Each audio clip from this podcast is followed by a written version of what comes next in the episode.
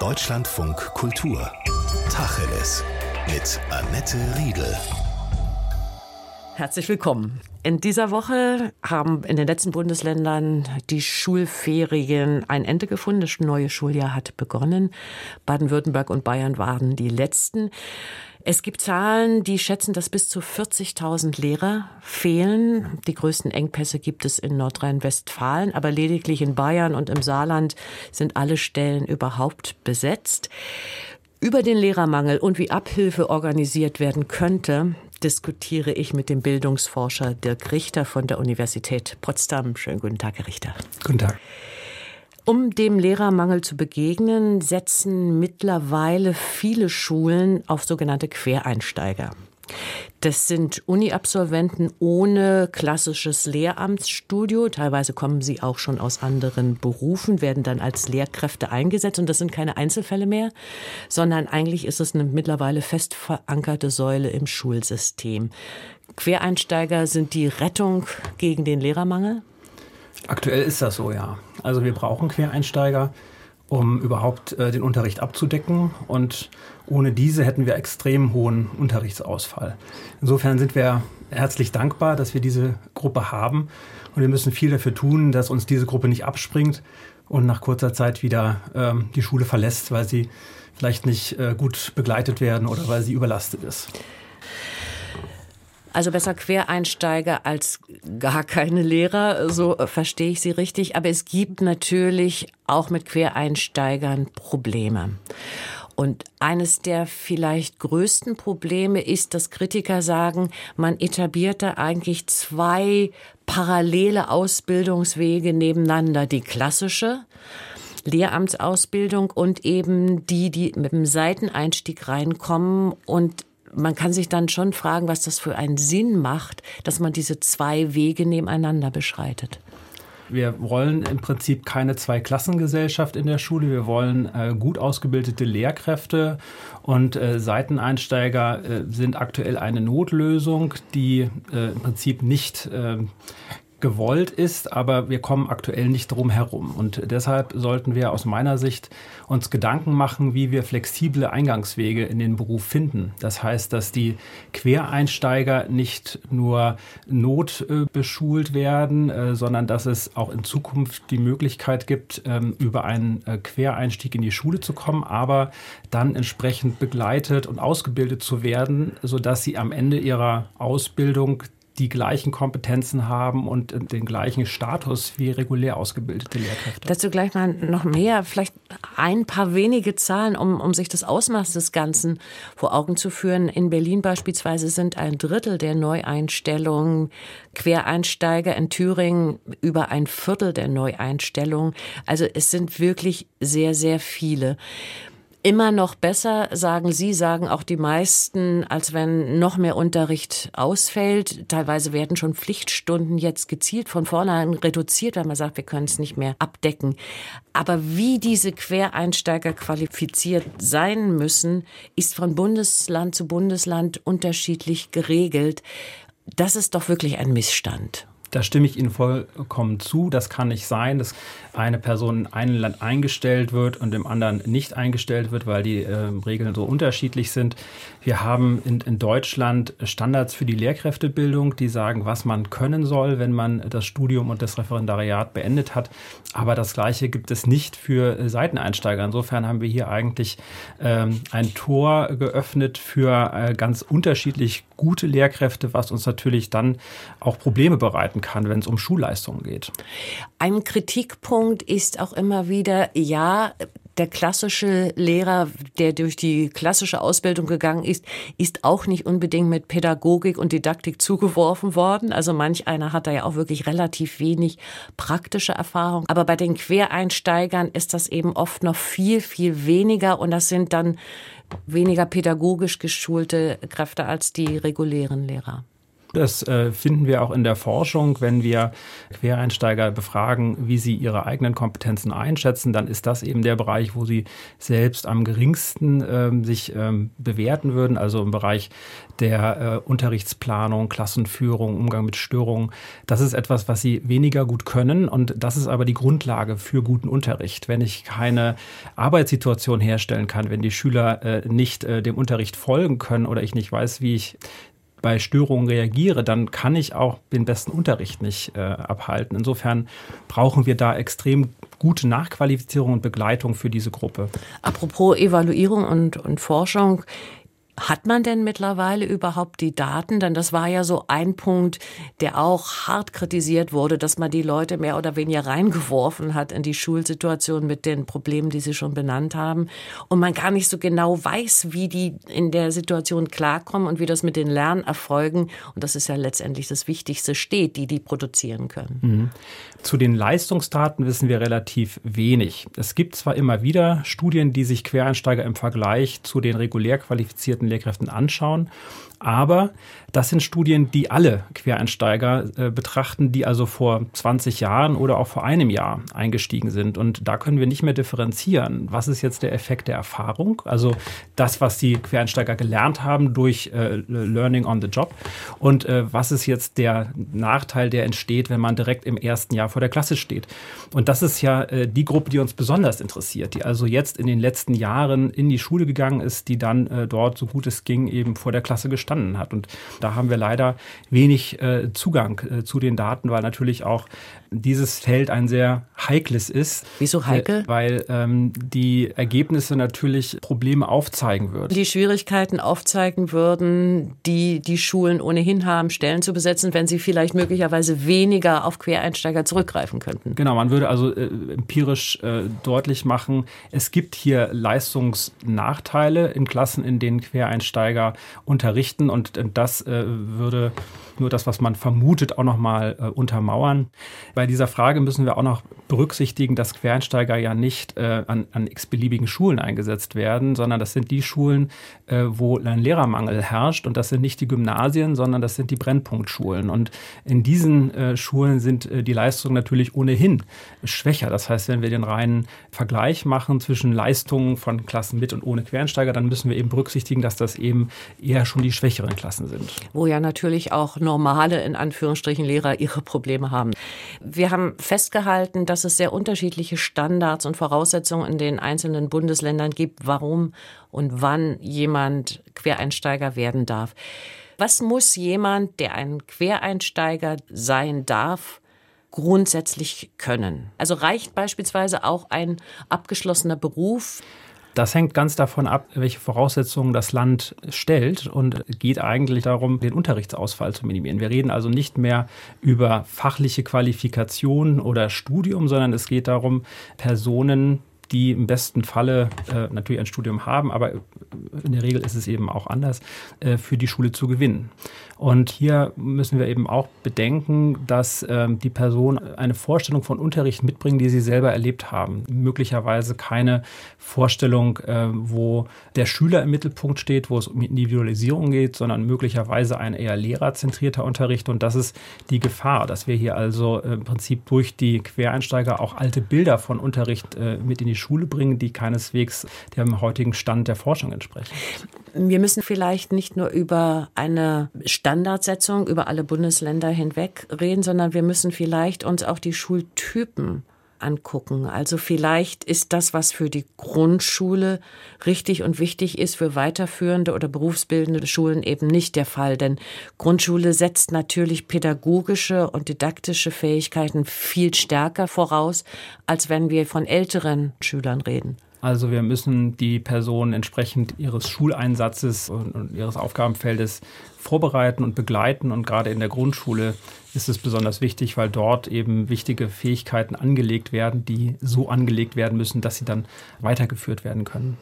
Die Gesellschaft für empirische Bildungsforschung, der Sie angehören, hat sich Gedanken darüber gemacht, wie so eine Standardisierung für Quereinsteiger aussehen könnte. Wenn Sie heute sagen könnten, das sollten die Standards sein, so sollte das in allen Bundesländern sein, wie würde das aussehen? Also ähm, wir plädieren dafür, dass eine äh, Ausbildung für Quereinsteiger auch universitätsbasiert ist, dass sie also sich nicht in den fachlichen äh, Inhalten unterscheidet. Und ähm, in dem Sinne bräuchten wir auch eine Nachqualifizierung von Quereinsteigern über universitäre Lehrveranstaltungen, gleichwohl eine enge Verzahnung mit der Praxis, also dass äh, die Personen in der Schule tätig werden, dort auch frühzeitig an die Aufgaben herangeführt werden, aber immer noch die Rückkopplung haben an das universitäre Wissen. Wir plädieren dafür, dass es keine Zweiklassengesellschaft gibt, sondern im besten Falle eine, eine gute Nachqualifizierung und gute Begleitung durch Mentoren in der Schule. Also ich beschließe, der Beruf gefällt mir nicht mehr, ich will jetzt Lehrerin werden. Dann muss ich ja in dem Fall nochmal eine pädagogische, didaktische Ausbildung durchlaufen und bin am Ende Späteinsteiger, aber nicht quer. Aber ähm, im aktuellen Fall ist es so, dass die Quer- bzw. Seiteneinsteiger ja in die Schule hineingeworfen werden mit einem vollen Unterrichtsdeputat. Wir reden über 28 Stunden pro Woche und im besten Falle mit einigen Abminderungsstunden für Qualifizierungen. Das heißt, wir haben bei Seiteneinsteigern äh, etwa 20 Stunden Unterrichtsdeputat, äh, was enorm ist. Wenn wir uns anschauen, äh, Referendare werden mit zehn Stunden in der Schule eingesetzt äh, und das nachdem sie ein, ein volles Studium absolviert haben und nachdem sie bestmöglich qualifiziert sind. Und dann äh, haben wir im Vergleich die unqualifizierten Personen, die ähm, aus einem ganz anderen Beruf in die Schule kommen und dann erwartet man von ihnen, dass sie sofort mit Tag 1 an 20 Stunden unterrichten. Und was ist das denn für eine Berufseinführung? Das würden wir doch keinem anderen zumuten.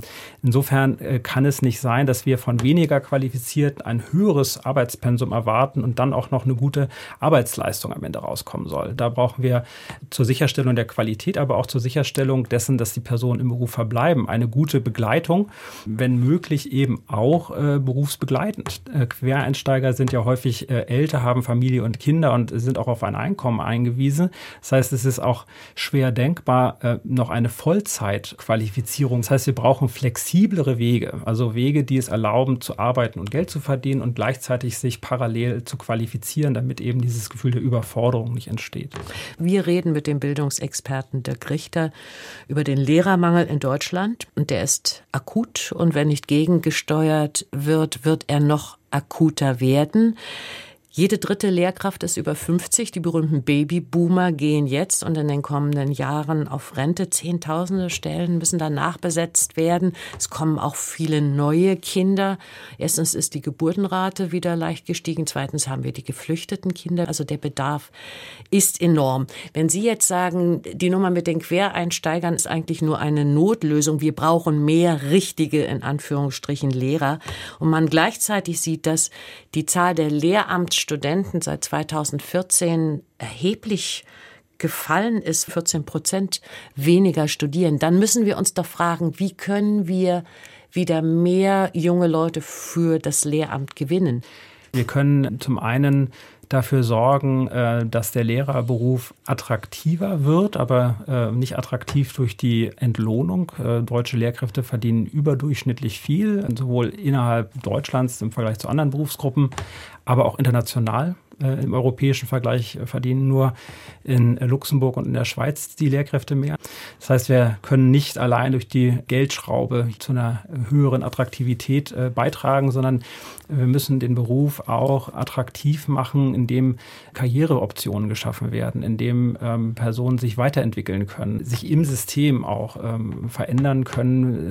Lehrkräfte sollten entlastet werden, äh, so gut es geht. Aber man muss auch sagen, äh, dass aufgrund dieses aktuellen sehr hohen Mangels äh, der Bedarf an Lehrkräften so hoch ist, dass wir es äh, schwerlich schaffen können, einfach durch eine Erhöhung der Personen, die jetzt einsteigen, äh, die, diesen Mangel zu beheben. Vielleicht Und trotzdem gibt es in einigen Bereichen noch immer Numerus Clausus, also Zugangsbeschränkungen beim Studium zum Lehramt, Grundschule ja. beispielsweise, Sonderschulpädagogik. Wäre das nicht ein erster Schritt, wo man sagt, na erstmal weg damit?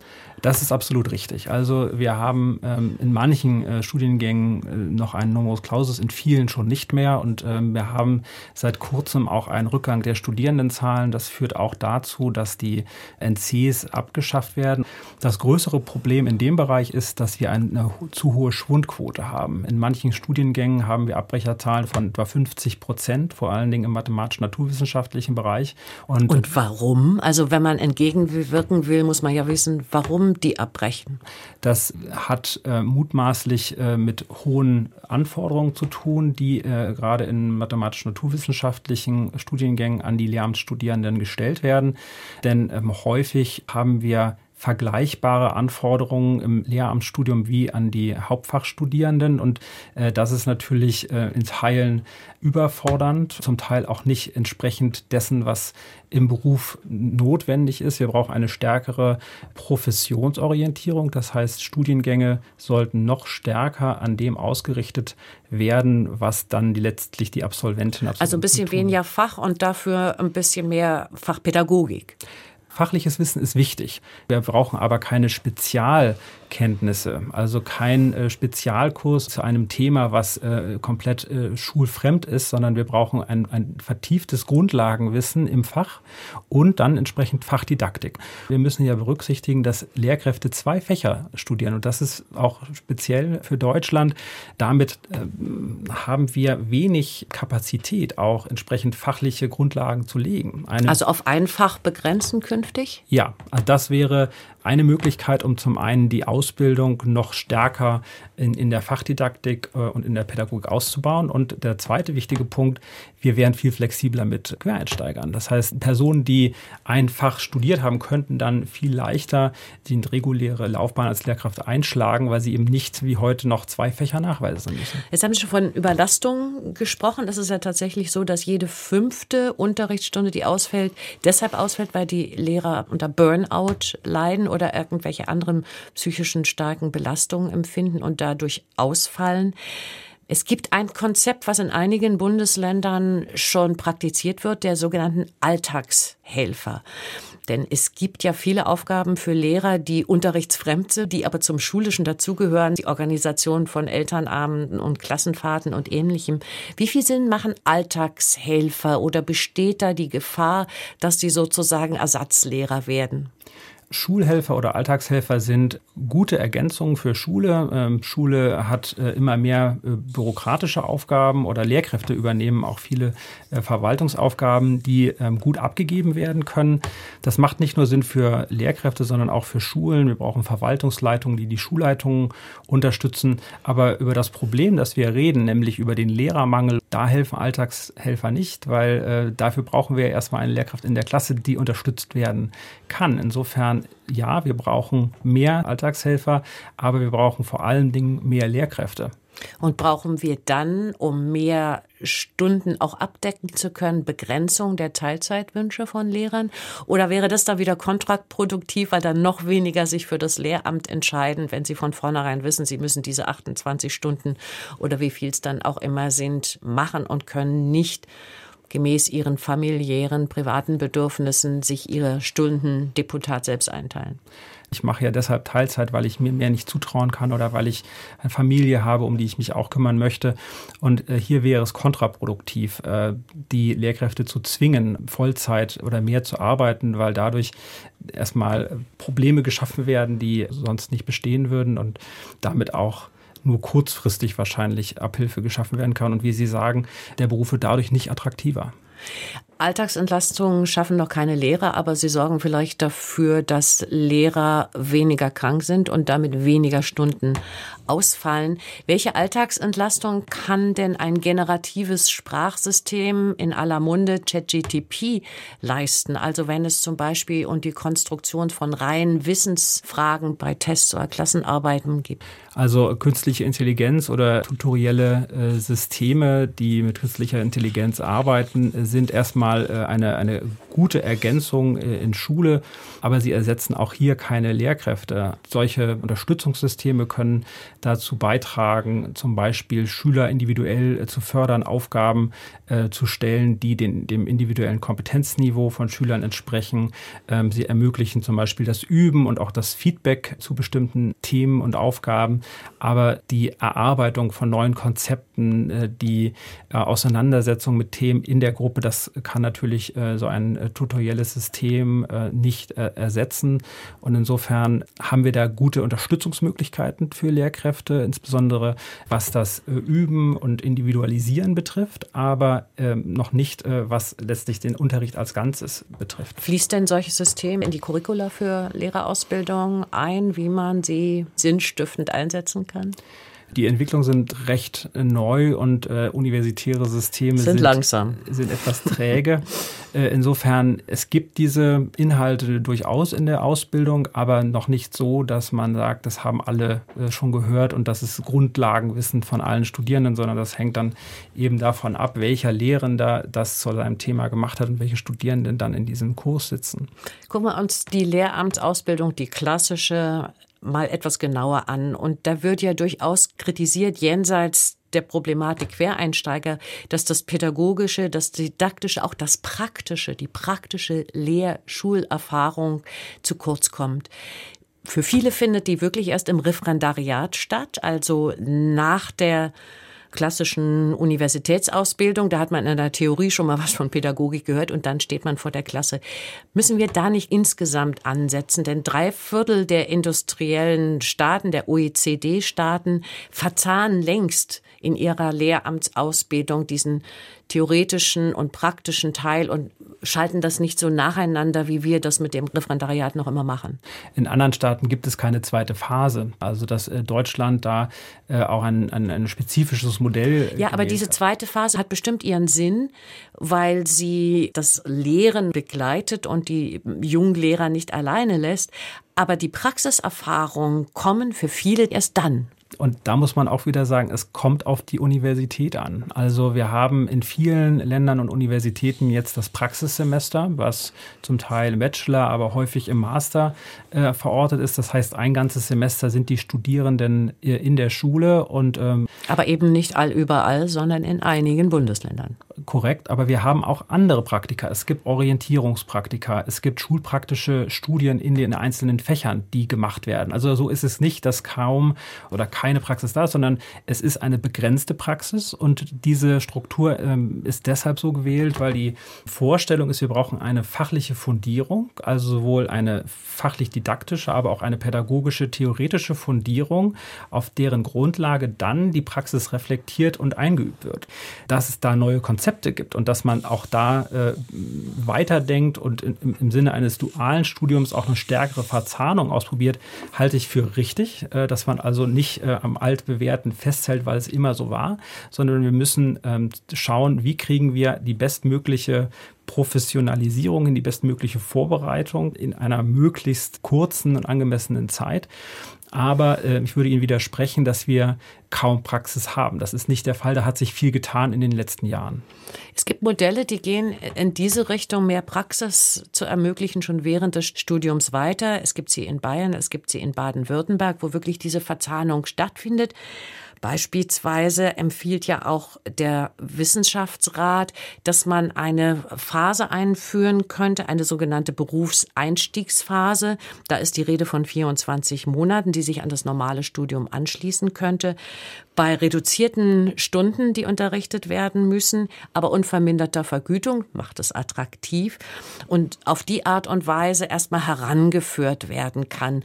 Oder andere Modelle in Baden-Württemberg, dass Lehramtsstudierende schon erstmal als Unterstützung, Alltagshilfen, wir hatten es mhm. davon, in die Schulen gehen, ohne dass sie schon selber unterrichten, aber durchaus eben schon mitlaufen, Unterstützung für die Lehramt, für die Lehrkraft sind und selber aber eben schon wirklich in der Schule mehr als für ein kurzes Praktikum eingebunden sind. Das ist der Weg. Das sind auf jeden Fall Modelle, die es sich lohnt, einmal genauer anzuschauen. Wir haben aktuell den Mangel, der auch äh, dazu führt, dass unsere Studierenden bereits jetzt in Schule sind. Das heißt, äh, wenn wir Bachelor-Studierende haben, dann sind die zwar vormittags äh, zum Teil an der Uni, aber eben auch äh, häufig äh, in der Schule und äh, unterrichten dort. Das heißt, wir haben im Prinzip jetzt schon eine Art duales Studium, nur dass das privat organisiert ist. Und es wäre durchaus sinnvoll, das stärker zu strukturieren. Das heißt, dass man, so wie Sie sagen, die Studierenden einbindet in Schule, aber eben nicht als eigenverantwortliche Lehrkräfte, sondern als Unterstützer, äh, möglicherweise das auch honoriert äh, finanziell äh, und dann dafür sorgt, dass die Personen nicht überfordert werden. Denn das passiert, äh, wenn sie eingesetzt werden, dass sie dann auf einmal vor einer Klasse stehen und nicht wissen, wie sie reagieren sollen oder Verantwortung als Klassenlehrkraft haben, ohne dass sie daran geführt worden sind. Also das äh, ist eher kontraproduktiv.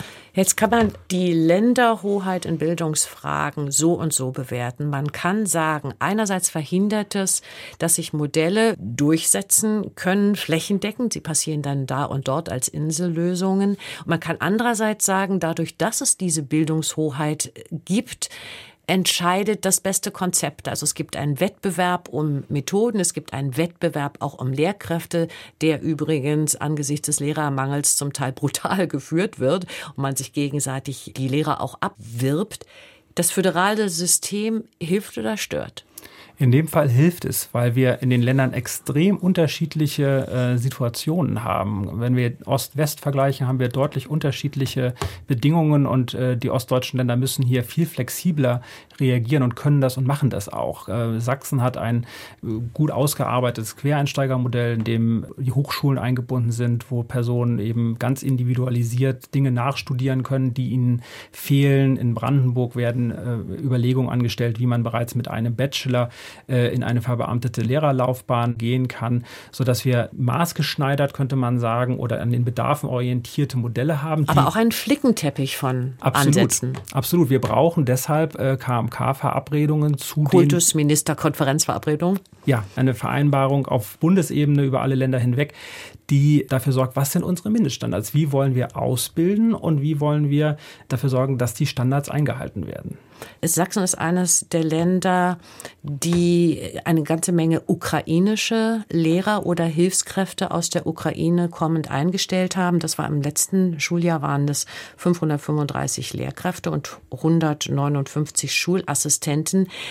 Also das Potenzial von Geflüchteten zu sehen, das ist ein guter Ansatz. Oder sollte das nur für die sogenannten Empfangsklassen, Begrüßungsklassen gelten, wo eben die Kinder von Geflüchteten an den normalen Schulbetrieb herangeführt werden? Gerade in der Zeit, wo viele ukrainische Kinder in Deutschland unterrichtet äh, wurden und, und diese in die Schulen gekommen sind, war es sehr, sehr äh, wichtig und richtig, ukrainische Lehrkräfte einzustellen, da diese äh, dann in der Muttersprache der ukrainischen Kinder Unterricht abhalten konnten. Sie reden aber in der Vergangenheit. Das ist nichts, was Zukunft hat, dass man Geflüchtete mehr einbindet. Sie können sich selbst dadurch besser integrieren und andererseits helfen sie auch bei der Integration. Nein, ich stimme dem vollkommen zu. Äh, geflüchtete Lehrkräfte sind ein großes Potenzial in vielerlei Hinsicht. Und es gibt in vielen Bundesländern solche Modelle. Das größte Programm, was es dazu gibt, äh, existiert in Nordrhein-Westfalen. Das heißt Lehrkräfte Plus. Und dort gibt es seit mehreren äh, Jahren ein Universitätsprogramm, wo geflüchtete Lehrkräfte innerhalb eines Jahres ähm, vorbereitet werden ähm, für die Arbeit an Schulen. Und dann haben sie in einem Anschlussprogramm für zwei Jahre die Möglichkeit, Unterrichtsaufgaben die landen aber oft dann in der Praxis gar nicht in der Schule. Jedenfalls viele aus diesem Programm gehen dann nicht in die Schule, weil es dann noch die weitere Hürde Sprachkompetenz gibt.